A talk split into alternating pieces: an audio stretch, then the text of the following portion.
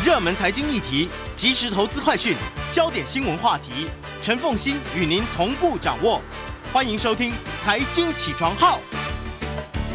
Hello，欢迎大家来到九八新闻台财经起床号节目现场，我是陈凤欣。回到今天的新闻焦点专题，今天呢跟大家谈的是《天下杂志》的这一个呃 cover story 啊，台积电翻转铁锈之城。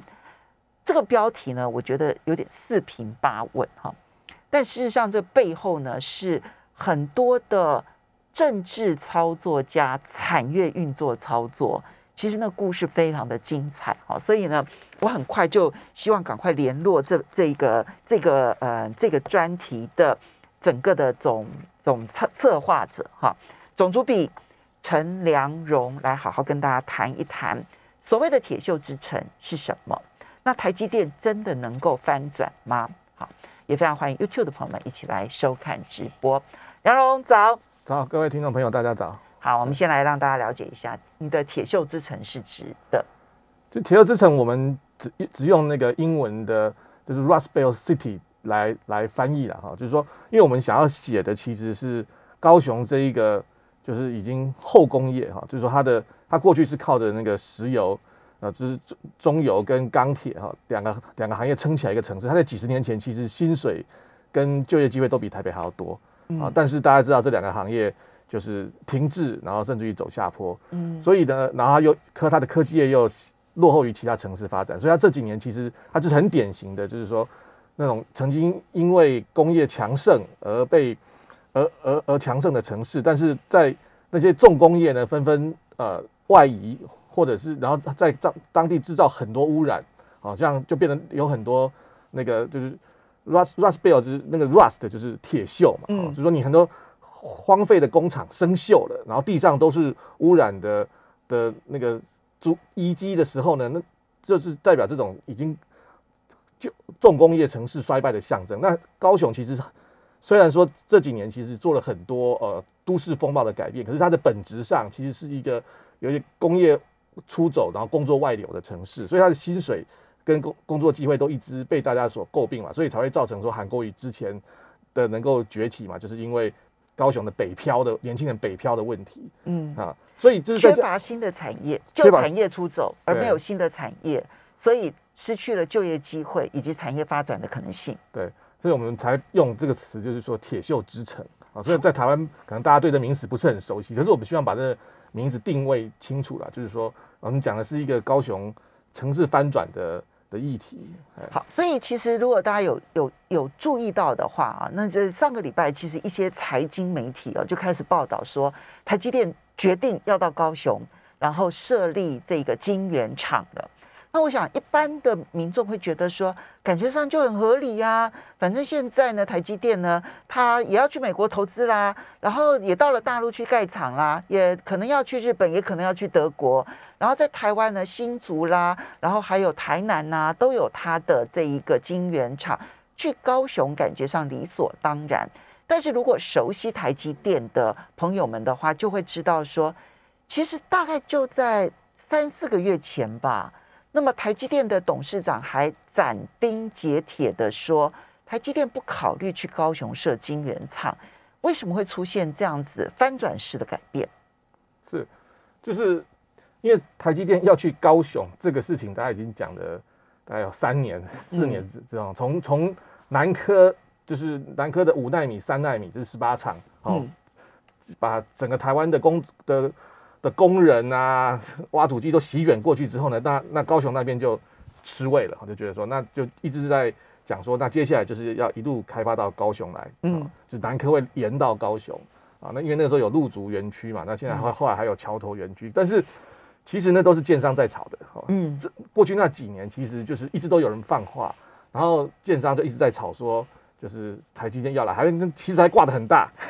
其实从来都没有这个事情，嗯，那。为为什么刘德英在去年九月那个时候要这么的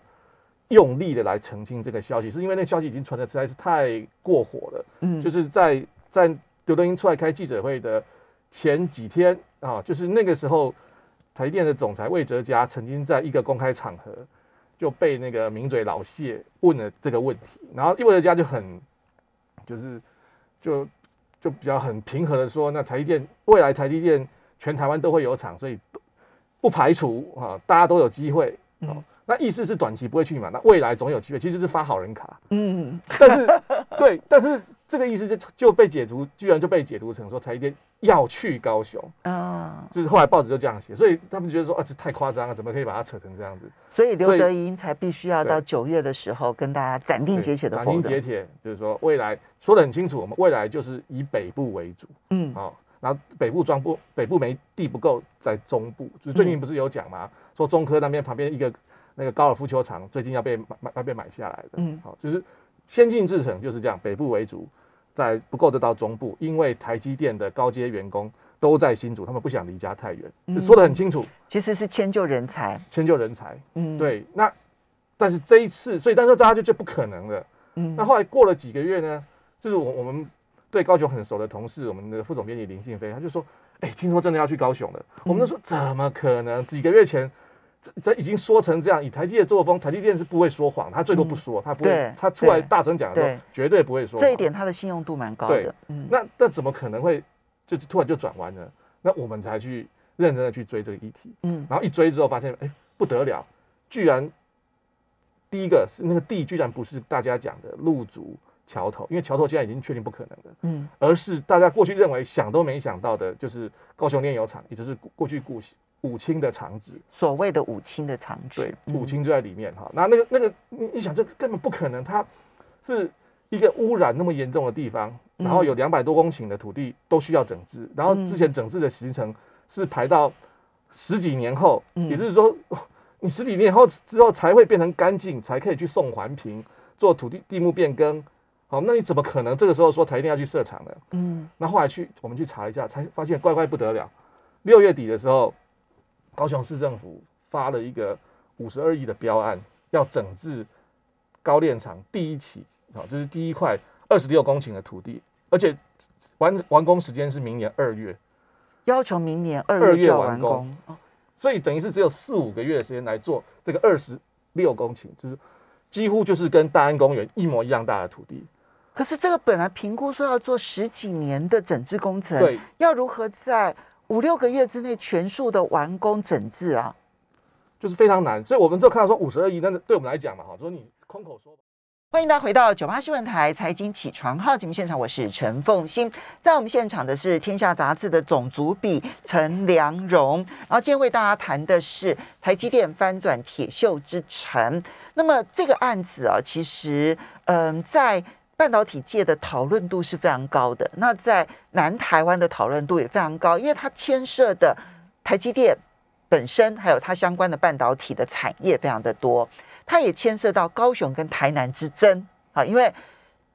半导体就尤其是台积电的投资，它影响的是当地的整个相关产业的集体的发展。当然也包括了房价哈，从台南的示范的例子，我们都可以看得到。所以其实台南、高雄都在争，但这次看起来台南争输了哈。然后第三个是因为台积电的急转弯太戏剧化了，所以大家想知道为什么高雄其实希望吸引台积电去设厂，已经有三波了。第一波炒陆竹，因为最接近台南哈，但是后来不可行对哈。第二波炒桥头哈。那么，呃，这个也吵了一阵子，但桥头根本不可能，因为一边有高速公路，一边有高铁，光是那个震动，任何晶圆厂都不敢在那边设，好像那个震动是没办法解决的。第三个是人物，就现在呢，哎，一打开他的揭牌，说愿意去高雄，地点居然是五五清，五清这个地址呢，它的污染程度非常非常的高，所以现在要先从整治开始。那整治本来应该是中油的事，但现在是由高雄市政府来发包，这怎么一回事？对，其实就是回到那个陈其迈他们当初讲的，一切都是为了时程。就是说，我们在采访的过程中就发现说，很明显有一个 deadline，一个非常严格的 deadline，一定要做到。等于说，你没有在这 deadline 之前交出这么大一块地，水电什么都给我搞好的话呢，这件事就可能不会。成型，所以台积电要来的条件很很门槛很高，门槛很高，就是明年六月要建厂，明年六月要开始动工，所以你明年之前整治水电要全部完成，完成当然是到它到启用之前完成，动工的时候可以同时做了哈。但是那当然你可以，你我从这个背后我们就可以理解到说，OK，如果你可以做得到的话，其实是不错的一个考量哈。就是说，因为你去别的地方，你用那些台糖的地重新再开挖的话，你可能都要搞个三年。那那那武清那一块地，你如果好，它最大的障碍呢，就是累积八十年的严重污染。嗯，它从日据时代就已经是一个油厂了，对啊然后到后来，它是台湾第一座一清就在那一边，嗯这后来一一路到五清，哈，累积了八十年，那个管线都一直在漏，嗯然后所以之前曾经发生过什么地下水的油气一点火就爆炸啊，嗯啊，所以那时候他们做调查是说污染的程度大概到地地下六公尺，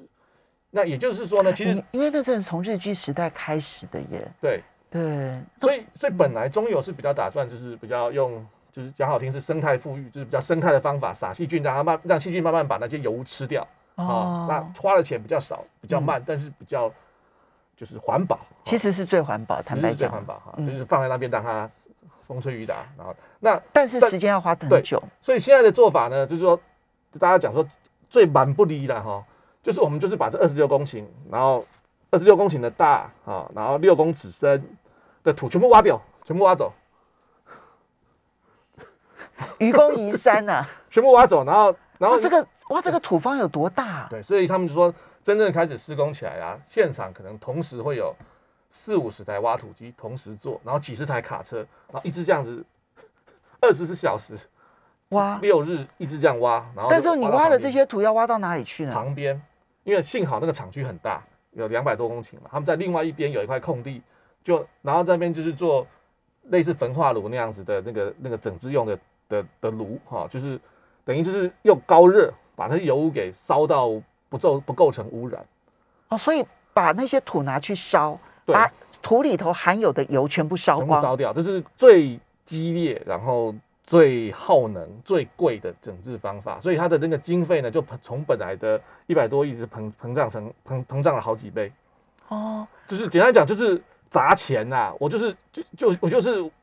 这个 deadline 是不能变的。那我无所不用其极，在这个时间之内要把它做到。可是那个土用烧的，它不会留下其他的那个化学物质吗？呃，因为有些可能有，但是因为中油的污染还比较简单一点，它哦大部分就是油。那油其实油你也知道嘛，就是嗯油其实就是植物形成的嘛。哈，多年前的恐龙时代的的植物，后来就是嗯慢慢的腐化变成石油，所以基本上它就是由碳氢所组成嘛。所以你烧基本上是烧得干净的嗯碳氢流了哈。嗯嗯那那但是问题就是说，那是一个过去台湾没有这么激烈的方式来做。我们台湾全年一整年的土壤整治的市场，一年大概四十亿，嗯它它这个超，它等于是台我们台湾一年的量能的好几倍。我们全年才四十亿哦，它它几个月就要做到五十二亿对，啊，所以所以而且那还是只是第一批而已。这第一批，嗯，对，那当然第一批先搞定了啊，因为第第二批夜长，第二批说实在，我我他到底能不能做出来，我都不大确定，因为第二批嗯就要进二阶环评了。嗯二阶环评那是在台湾是一个很痛苦的事情，嗯哎，所以第二批的，但是不管怎么样，他们第一批这二十六公顷可以搞定，台电会来盛产。那说实在，陈其迈就就就声望就大增，，OK。对，好，那当然，这里面其实除了你要你要搞定这一块土地，当然搞不搞得定，这是最未来最大的挑战，对不对？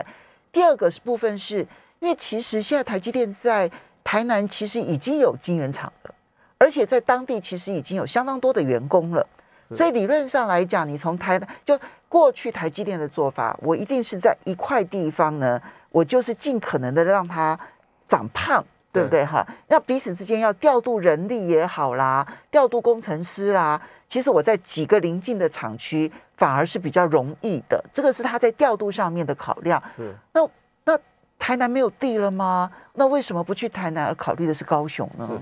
其实那个时候，那个刘德英在记者会的时候也讲的蛮清楚的哈，就是说他们未来的考量基本上就是说北中南各三分之一。嗯那这个东西就有玄机了哦。所谓南是什么？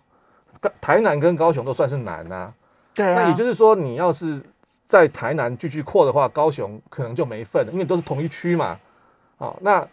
那所以呢，其实，在之前其实他们就一直在讨论说，南科呢其实还有三期预定地哦，嗯就是在他们现在十八厂的旁边有一大块两三百公顷，现在又是一个台糖的农场这样子。台糖农，反正台糖就是台糖的农场，反正就政府要用的时候就是可以拨地的这样子。对，但是这几几年前，其实，在在他们三五纳米厂开始动工的时候，就是两年前那时候已经声势很浩大的时候，那时候大家都讲说，那接下来这南科已经满了，那旁边那一块是不是要赶快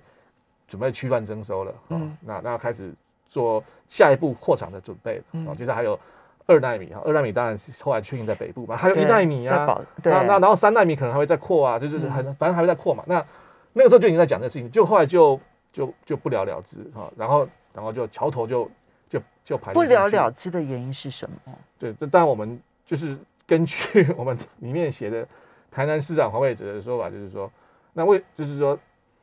他他也不他也不承认说就是有大小眼了哈，但是他就说。为什么高雄那边就可以超英赶美？啊，就是说，因为大家知道，像武清这一块是很很多，你过去在行政程序之上觉得不可思议的事情，一次给他做到了。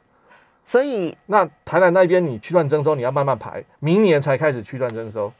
嗯，啊，这占三百公顷，那明年开始区段征收，那是可能要三五年后才会真正的变成建厂用地了嘛？好，所以呢，你们是访问了黄伟哲，但是黄伟哲不愿意正面的回应你们。然后，但是他有讲到了一段话，哈，就你们有扩的一段话是他说的，就是行政力都可以影响得到。他说南科三期要报编，哈，这是一个行政程序，对不对？哈，要依照正常的程序，但是高雄炼油厂就可以超英赶美，可以看到当中的差别。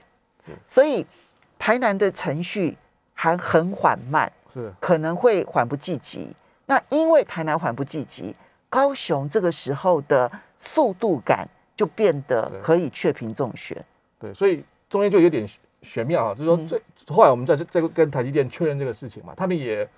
不承认说真的要去了，但是他们已经比较松动，他们就说呢，他们现在是有在考虑，之前是没有考虑，现在是有要考虑，而且考虑的的设厂地点是新竹、台中跟高雄，就没有台南的。嗯，哦，就是你可以看到这个。词汇的用法，你就觉得说 OK，那台南现在就是在台，就是说十八场结束，短期内就不会再扩了。嗯，那三百公顷显然就是就到下一阶段了。嗯，那高雄现在的优先顺序高于台南。其实不只是天下这样报道啊，其实我注意到在上个礼拜啊，先是嗯经济日报这样报道说就是要到高雄了这样子，然后呢今天呢工商时报也是报道说就是要到高雄了啊。那你要知道，就是说这两个是竞争的商业媒体嘛，哈。那如果说是 A 报说了某某某，然后 B 报呢，其实理论上是要否定 A 的独家新闻，结果他不但没有否定，反而跟进哦。通常来讲，就代表说他们去查证了之后，发现属实的几率是蛮高的。嗯，我们之前也一直不大敢相信，后来就是拿到他们那个行政院开会的公文嘛，嗯，对，就有人拍出来给我们嘛，那我们就。觉得说 OK，那就是八字有很多撇了，就真的有很多撇。因为之前我们只有两撇，好，就是黄伟哲，因为就是黄伟哲讲的那个超音改美，我们也觉得说真的很难很难。嗯，哦，就是说你要中间有好多关要过，哦，你光是把这个土地在短短时间内整治好，从技术上跟经费上都是很大难度。像高雄市环高雄市环保局一年的经费只有四十几亿，他他们现在光这个案子就拿五十几亿的东西。来来要做整治，我们听说他们市政府是能养马分，而且很多人有人扬言要退休，因为他们很担心，突然公务公务人员很怕钱多，哎，嗯，他们而且他们他们这他们很怕到时候被秋后算账，说你故意厂商，没错，这是一个一个，因为如果说台湾的能量只有四十几亿，而你的预算也只有那么一点点的经呃过去的经验，对，你现在一口气要发包这么大笔的话。这中间只要一个规划出了问题，很快就很快就会被告的。最后出事是是他们是承办人员，对市长说要做这事情，那所以这这是一个很大的关卡。技术上，公务人员的配合度，哈，刚才讲到中有的人加入，然后我们要稍微休息一下，那故事很精彩。那但是我们要休息一下，然后进一段广告之后呢，回来我们再来看，那这对高雄翻转当然影响重大。欢迎大家回到九八新闻台财经起床号节目现场，我是陈凤欣，在我们现场的是天下杂志总主笔李陈良荣，今天为大家介绍的，哇，这这故事其实里面还有很多很多很精彩的部分啊！台积电翻转铁锈之城是这一期的 cover story 哦，我觉得有兴趣的朋友真的可以来好好的看一下，因为我们我们这样子花四十分钟讲故事是讲不完的了哈，因为内容太多了。那好，我们刚刚提到了，就是说。现在看起来，台积电真的愿意去高雄了啊！从原本他们只愿意在台南，但是你一边台南按照正常程序，可能要再花个四五年、五六年，但另外一边呢，那么高雄超英赶美，速度非常非常的快，好，所以在速度的压力之下呢，他选择弃台南而救高雄啊！但是他的这里面有没有大魔王？比如说，高雄难道不缺水吗？其实高雄是缺水的地方啊！好。然后这个地的污染的整治真的做得完吗？要怎么样才能够完成这个整治？其实缺水哦，应该他们都过去讲是他们最大的优势啊哈，因为因为高雄说是优势，高雄是优势，因为高炼厂哦，它有一个独特的优势，就是说它有一个日产六万吨的水源哦，因为它本来是炼油厂，炼油厂也很耗水的，嗯，而且它是一个历史悠久的炼油厂，所以它当它在那高雄西旁。高平溪旁边，才日据日据时代的时候，就有一个自己的取水口。嗯，那到后来，当然取水口位置有变，因为历史有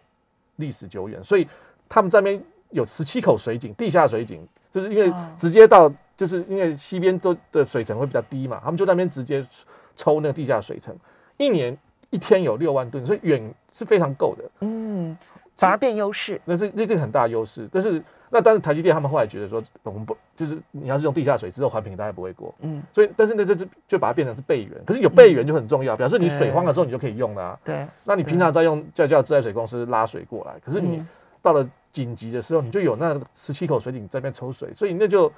变成其实是一个很大的优势。就是我们的采访对象也认为说，这是为什么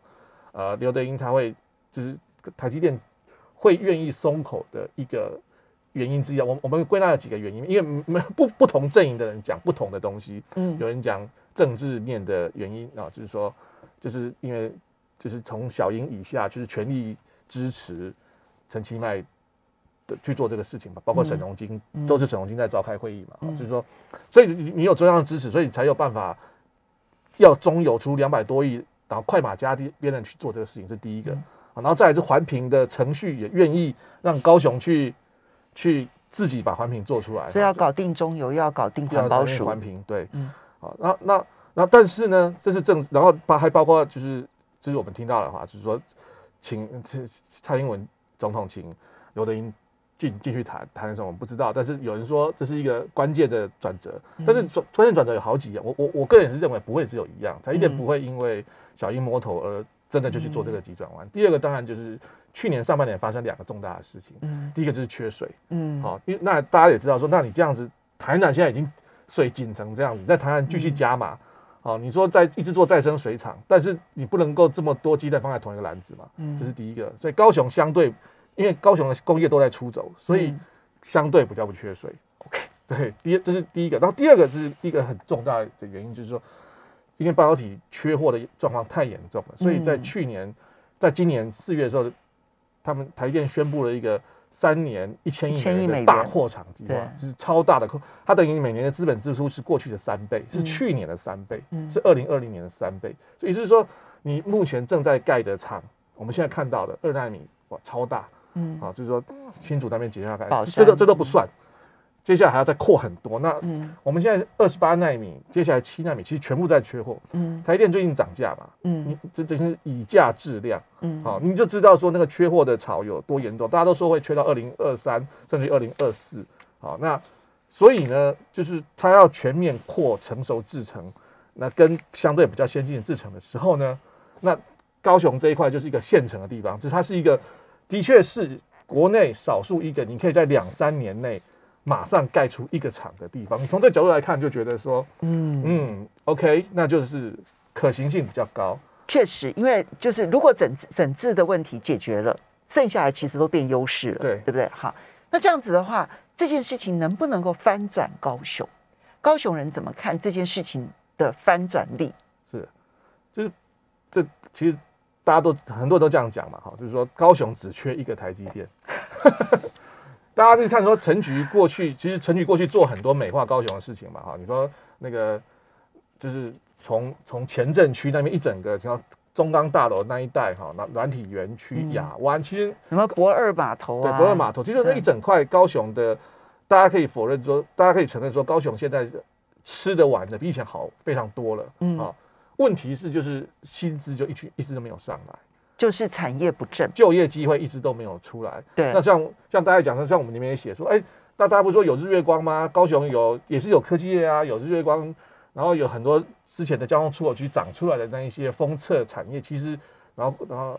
好像也不错。可是你我们去查一下，哎，日月光的工工程师的薪水是台电的三分之一，嗯三分之一是差很多。所以你你你要有高薪的科技人才进来，那就是台湾只有台积电了。嗯因为你你就是因为高雄基本上你说要联发科去做研发中心，这是有点难的哈。嗯那但是你你要申请，你要让制造业进来，台积电是最好的选择。所以很多人都讲说，高雄就差台，就是都已经这几年做那么多事情了，也有捷运了，嗯也有高铁了，嗯然后我们生活环境也美化了，也不臭了嗯，啊。你说那些中油已经没了相嘛？对了，对，爱河有点臭，还是？对我最近就然后水质也改善了。对，对，好，就是说过去大家对高雄诟病的东西逐一拿开，那或许这个时候台积电来，就是它补足高雄转型的最后一块拼图，对，薪资上面差非常的多，差非常的多，因为原本看起来，如果我们从电子业的角度来看的话，那种比较大型的电子业呢，高雄端得出来的只有一个日月光。啊，这也就是为什么上一次日月光的那个排放污水的那个事件，后来对高雄市政府有一点点不了了之的原因，因为那是它唯一最大的啊。但是日月光的薪资相形之下偏低啊，然后而且它算是半导体制成当中的最后段说都，说是半导体的黑手嘛，我们只能这样说，